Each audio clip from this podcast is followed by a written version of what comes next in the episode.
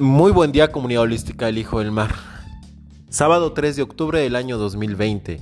La luna se mueve en tránsito de Aries hacia Tauro, en un signo zodiacal de Venus, el amor, la empatía y con la numerología, hoy que apostamos por el 8, el lado infinito, podemos empezar a sembrar para poder cosechar en un futuro prometedor, próspero y efectivo, audaz. Y así como los seres humanos piensan, actúan en materia de generosidad, el día de hoy puedes recoger esa cosecha y al mismo tiempo sembrarla. Ir en búsqueda de tus sueños, ir en búsqueda de por más, por lo que tú quieres ganar.